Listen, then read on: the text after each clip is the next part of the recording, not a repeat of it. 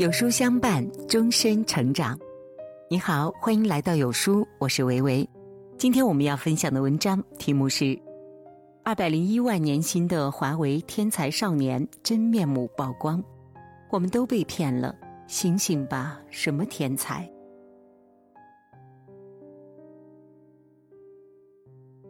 前段时间，华为招募的天才少年新一期名单出炉。两百零一万的年薪，让人看了直呼酸爽。我是华为得不到的人。是的呀，别人一年的薪资，可能是我们一辈子都赚不来的金额，换谁听了会不艳羡呢？酸的同时，我们也在后台看到了一位读者的投稿，十分受触动。这是一位妈妈的来信，值得每位家长都读一遍。一起来听。亲爱的孩子，见字如面。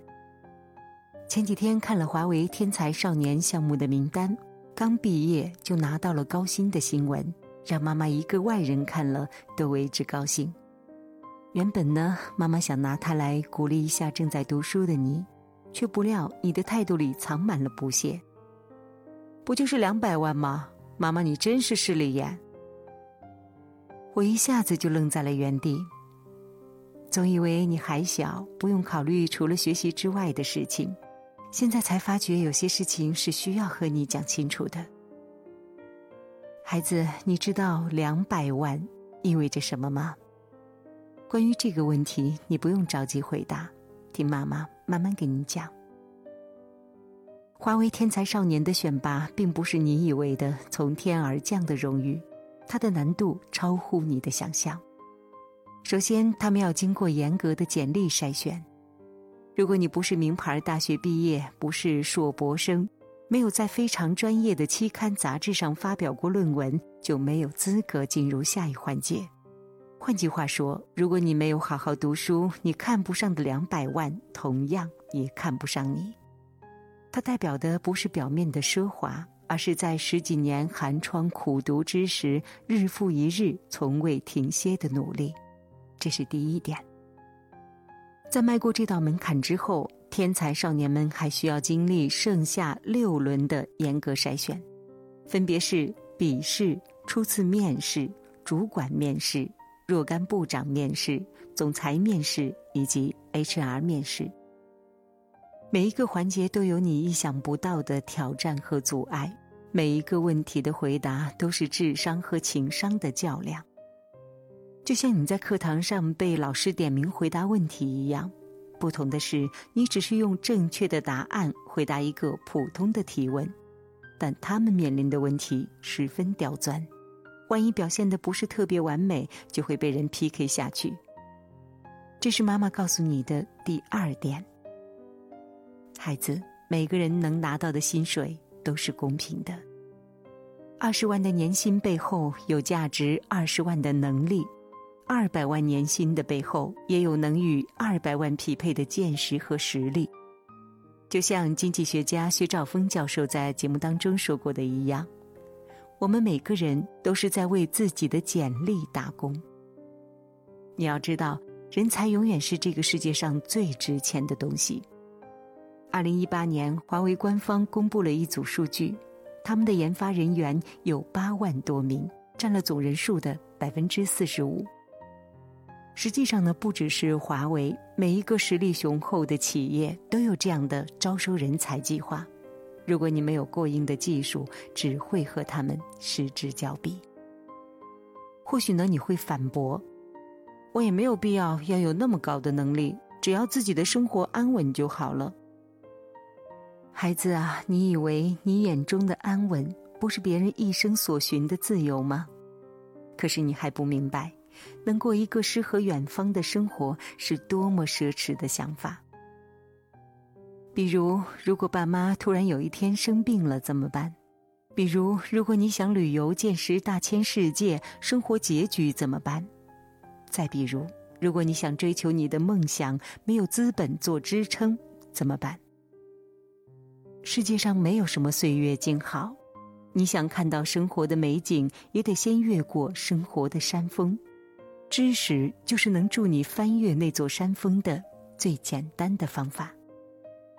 否则，你面临的就是蔡康永描述的场景：十五岁的时候觉得学游泳很难，放弃游泳；到十八岁的时候遇到一个你喜欢的人约你去游泳，你只好说：“我不会耶。”十八岁的时候觉得学英语难，放弃英语；二十八岁的时候出现一个很棒但是要英语很好的工作，你只好说：“我不会耶。”孩子，没有什么喜欢是不需要学习的。世界上有趣的人很多，有趣的事也很多。你想自己去看一看，就要有那个资本，而能为你带来这个资本的，就是读书。记得每一次我想用别人的事迹鼓励你的时候，你总会泄气的告诉我：“没办法，人家天生聪明，我不能比。”孩子。天才这两个字是最唬人的，你只看到了百分之一的聪慧，你看到了他们背后百分之九十九的汗水了吗？今年获得二百零一万年薪的孩子，他叫张继，在他的简历上有这么显眼的四个字：博士毕业。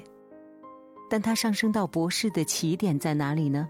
你绝对想象不到。他的本科就读于武昌理工学院。这是一所连武汉人自己都很难想起的三本民办大学。更令人诧异的是，就是这样一个不起眼的院校，还是他二次复读为自己挣来的。孩子，如果按照你的想法，是不是这样的事情发生之后，你就直接泄气、放弃进步了呢？张继和所有的人一样，知道自己的院校并不好，也感到了些许泄气，可是他没有放弃。从踏入校门的那一刻，他就为自己定好了计划：过英语六级、考研、考博。为了达成目标，别的孩子出门聚餐、K 歌，他选择带着书去图书馆；别的孩子在课堂上玩手机，他永远坐在第一排，认真听老师讲课。他就是这样日复一日刻苦了四年，才考上了研究生，有了今天的模样。张继的故事并不是天才少年里的个例，美女学霸姚婷同样是博士毕业，但她也不是天资聪颖，中考成绩并不理想。同样有二百零一万年薪的左鹏飞，也不是大家眼中的天选之子。他说：“我只是把别人打游戏的时间花在了实验室里。”孩子啊，世界上哪有什么天才呢？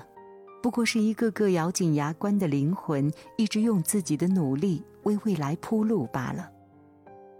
写到这里，妈妈突然想起《见识》里的一句话：“很多人成不了大气候，不是因为能力不行、机会不够，而是因为在生活的苦难里停止了奔跑。”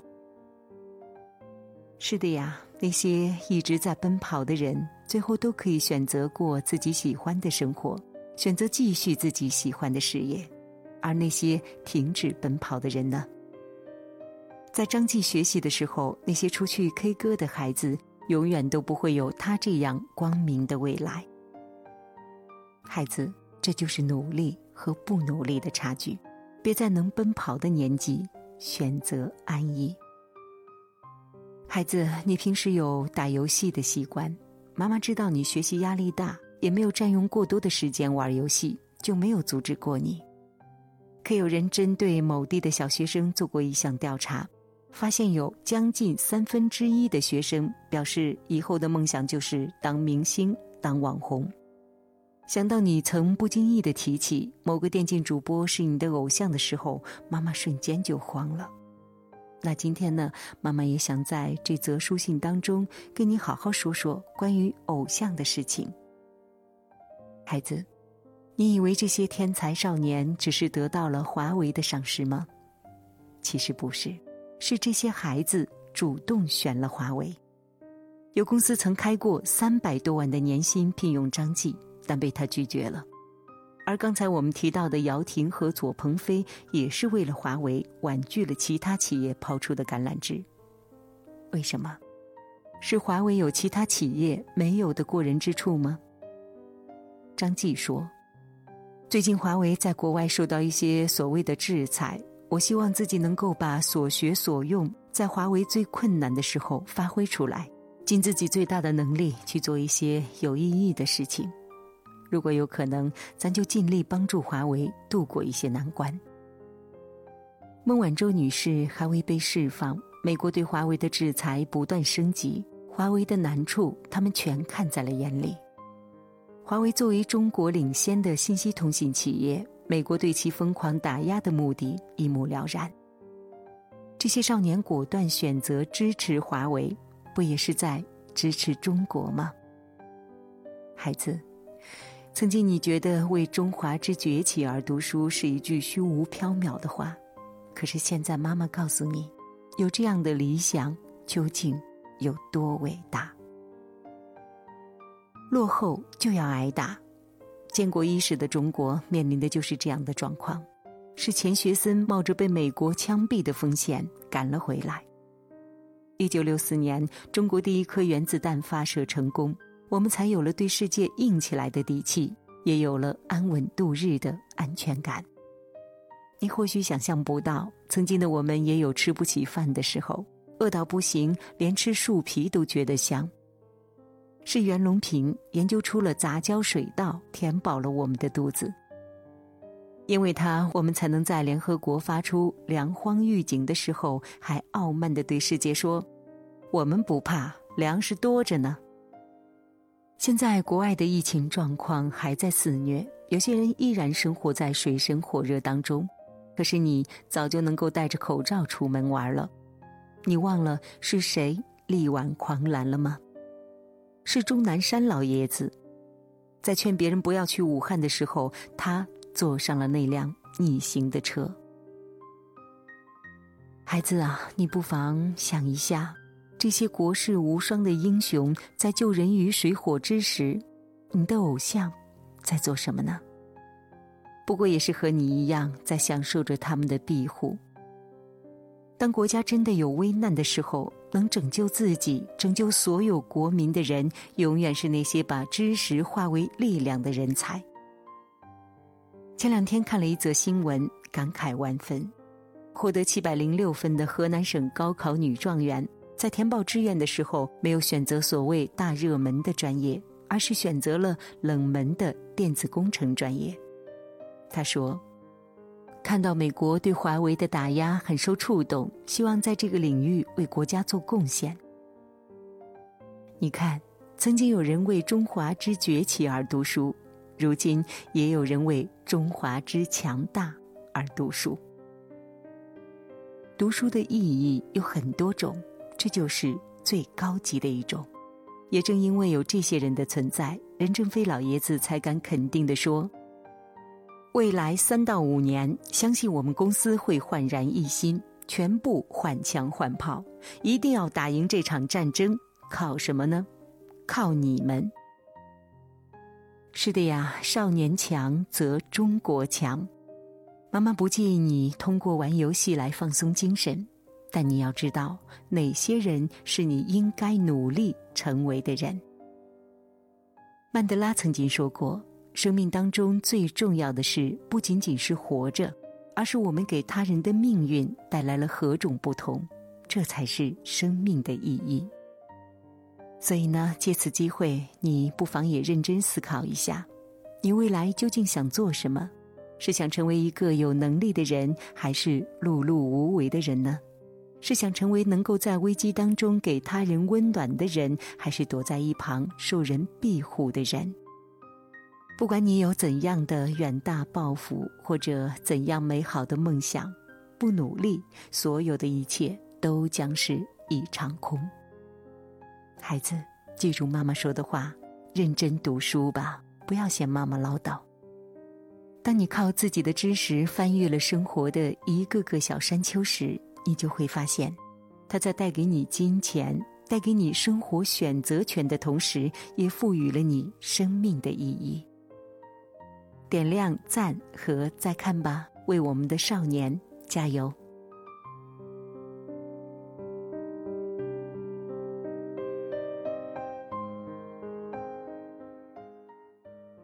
真正优秀的父母，才能培养出优秀的孩子。那今天的有书君推荐给大家一个育儿平台——有书少年，每天二十分钟和孩子共读一本书，父母和孩子共同成长。赶紧扫描文末的二维码，回复书单领取三十本少儿必读读物吧。好了，今天的文章就跟大家分享到这里了。如果您喜欢今天的文章，记得在文末点亮再看，跟我们留言互动哦。